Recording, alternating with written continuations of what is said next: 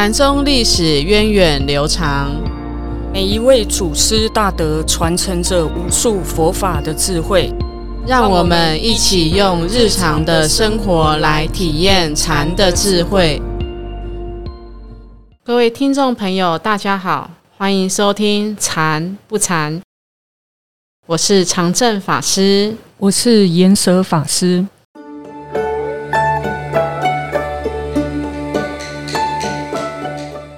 师，我们上一集其实有介绍到道信禅师的故事，你还记得他故事的内容吗？我还记得，然后我们记得我们还有为了避免剧透，会说在这一集会介绍道信跟生灿之间的一段小故事。对，因为道信他虽然七岁出家，但是他是到十四岁哦才受人指点到晚公山去寻找生灿。那他去寻找生灿这个过程当中呢，其实他们有一段很精彩的对话。嗯嗯，那我们就来听听看，这个道信小小年纪为什么就能够让生灿对他另眼相看？我们来听听他们之间到底说了什么。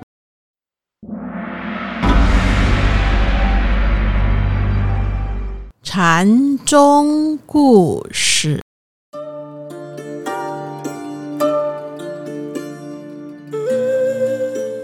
十四岁还是沙弥的道信，知道苏州有两位僧人身在山中修行，就自己跑到山里去找这两位大师。其中一位就是禅宗三祖生灿禅师。道信礼拜生灿禅师之后，就问禅师说：“愿和尚慈悲，能够教授我解脱的法门。”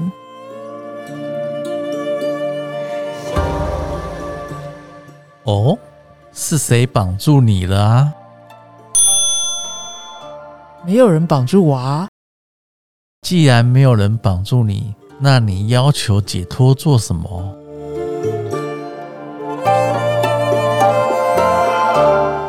当生灿说了这句话之后，道信恍然大悟。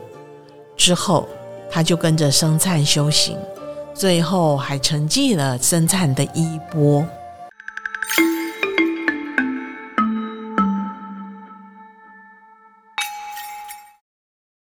为什么道信一见到生产就想要跟他求解脱法门？法师，你觉得是为了什么呢？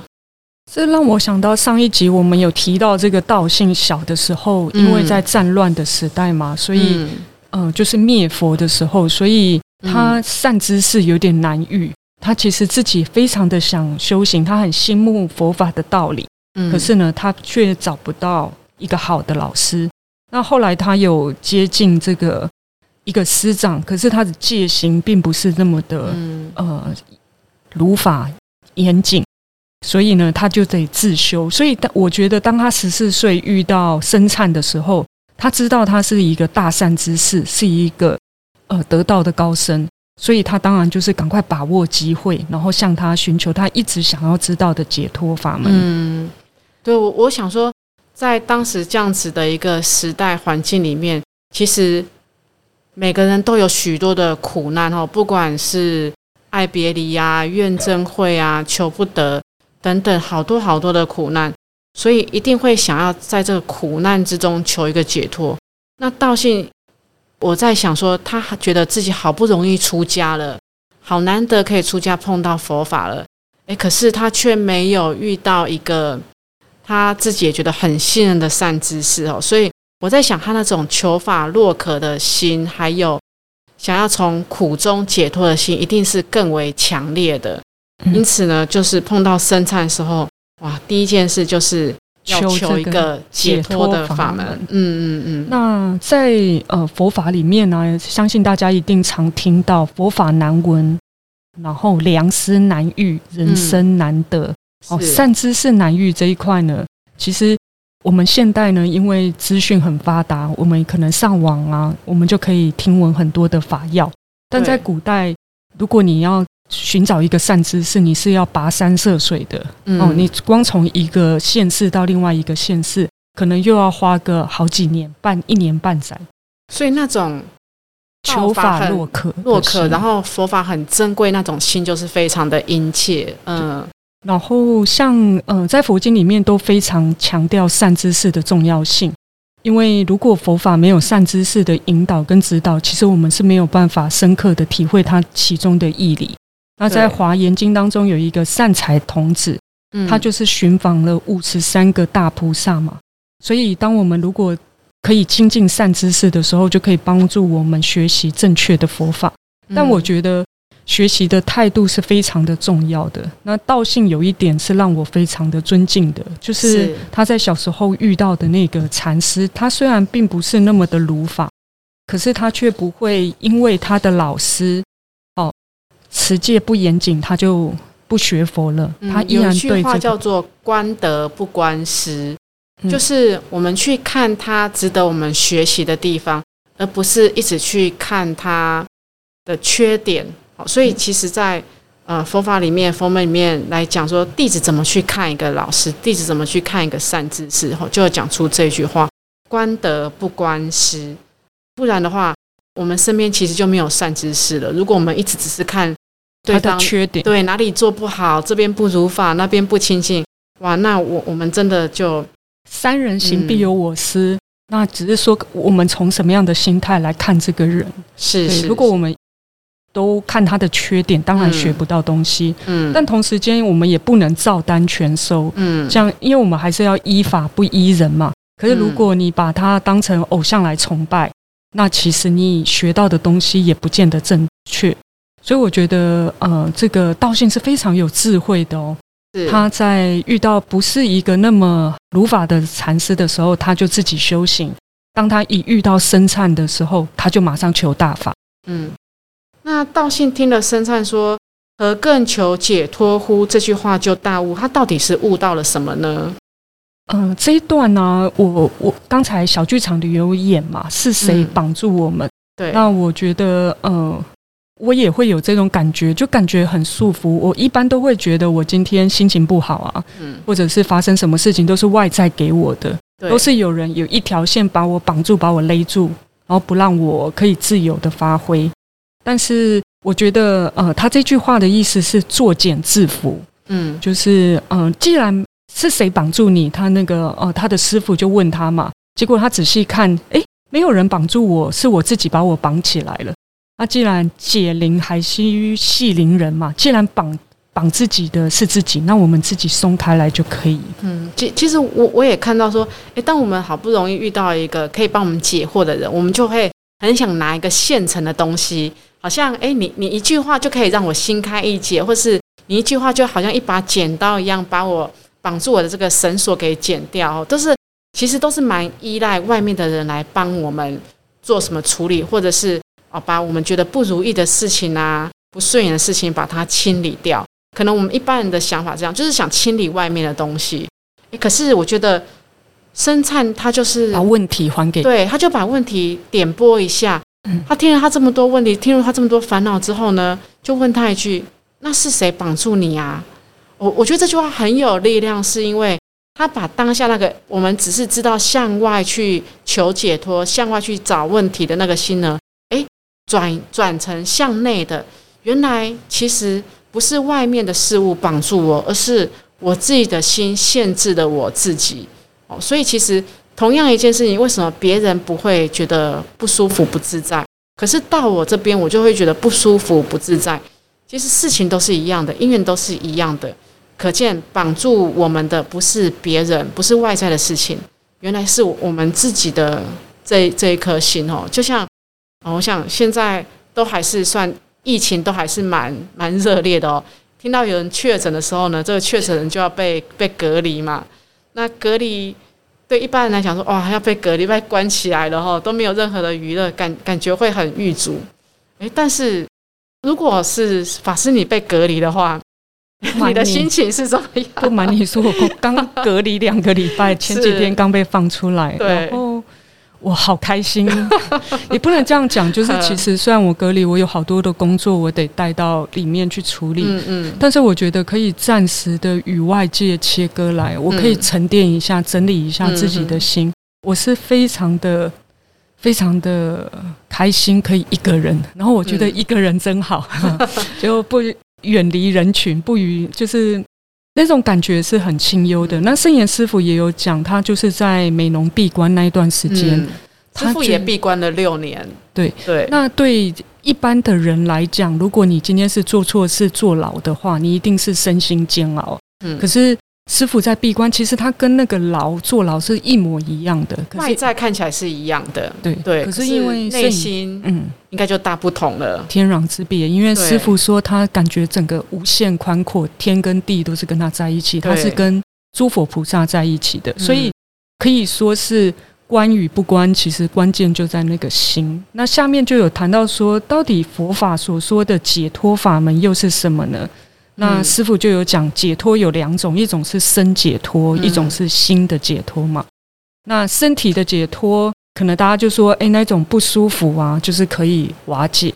那其实佛法讲的是重点是心的解脱。嗯，法师怎么样才是心的解脱呢？怎样才是心的解脱？其实我我就想到，我还是想到那个初祖菩提达摩的一段话哦，他在《二入四行》里面就第一个。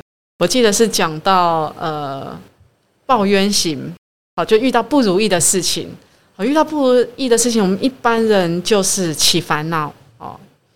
但是呢，在恶入事情里面，他就讲到抱怨行的时候，我们怎么样？我们可以逢苦不忧，然后体愿尽道。我觉得体愿尽道这句话很有意思，体是体会的体，愿是愿亲的愿，就是。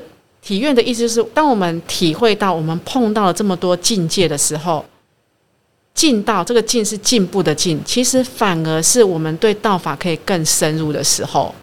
哦，所以其实我觉得，如果我们去这样子看待我们面对的境界，或者说我们面对的烦恼，如果我们可以这样子去看待它，其实它反而是我们的助道的因缘。那所以这个烦恼跟菩提，它根本就是同一件事情。哦，既然是同一件事情，那又哪来的解脱？又那又哪来的束缚？嗯，这个是我看到这个小剧场，听到这个小剧场，还有那祖师的语录，心里的一个体会。只是说，在生活上真的去练习的时候，还是要下一番功夫。嗯。嗯，那呃，其实解脱就是自由的意思。对，是圣严师傅有说，自由的境界哦，它有不同的层次的。嗯，那我们一般所谓的自由，它都是有差别的，不是绝对的自由。就是感觉哎，好像让我出去玩，我就觉得很自由；你不要管我，我就很自由。这都不是佛法所说的解脱，也不是就近的解脱。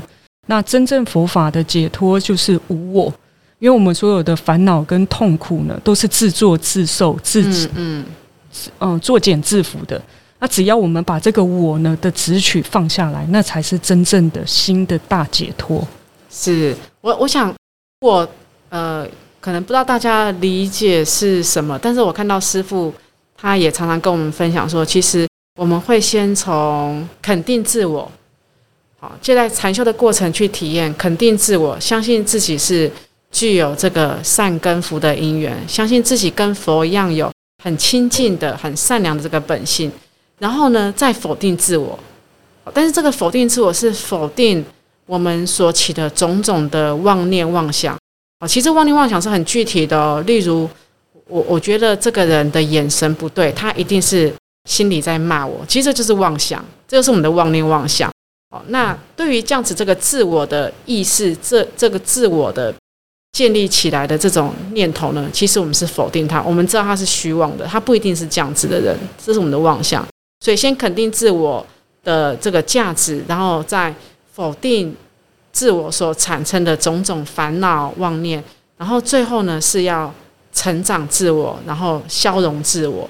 那这样子呢，就是就是往呃佛法所说的无我这个终极的目标，它是相应的。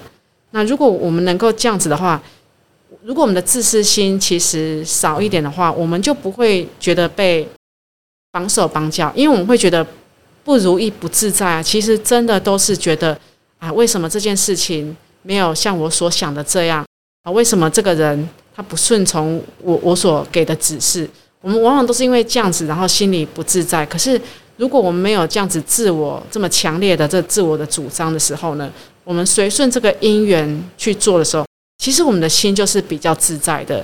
那个心真的是为大众想的时候呢，其实也是朝向佛法的终极目标无我，它是同一同样的一个方向的。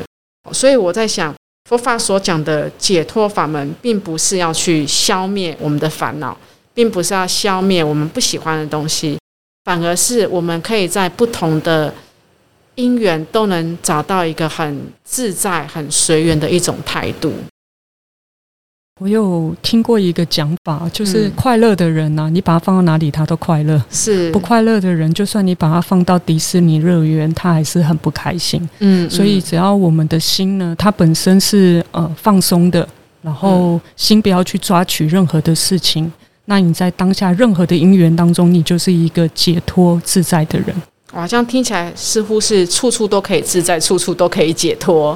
对，而而不是局限说，哎，我只有在我家解脱，我一到公司就被绑起来，那就是不是真的解脱。好，希望大家听完今天这一集的故事呢，也能在生活中能够处处自在，处处解一念解脱，念念解脱，那你就时时解脱。对。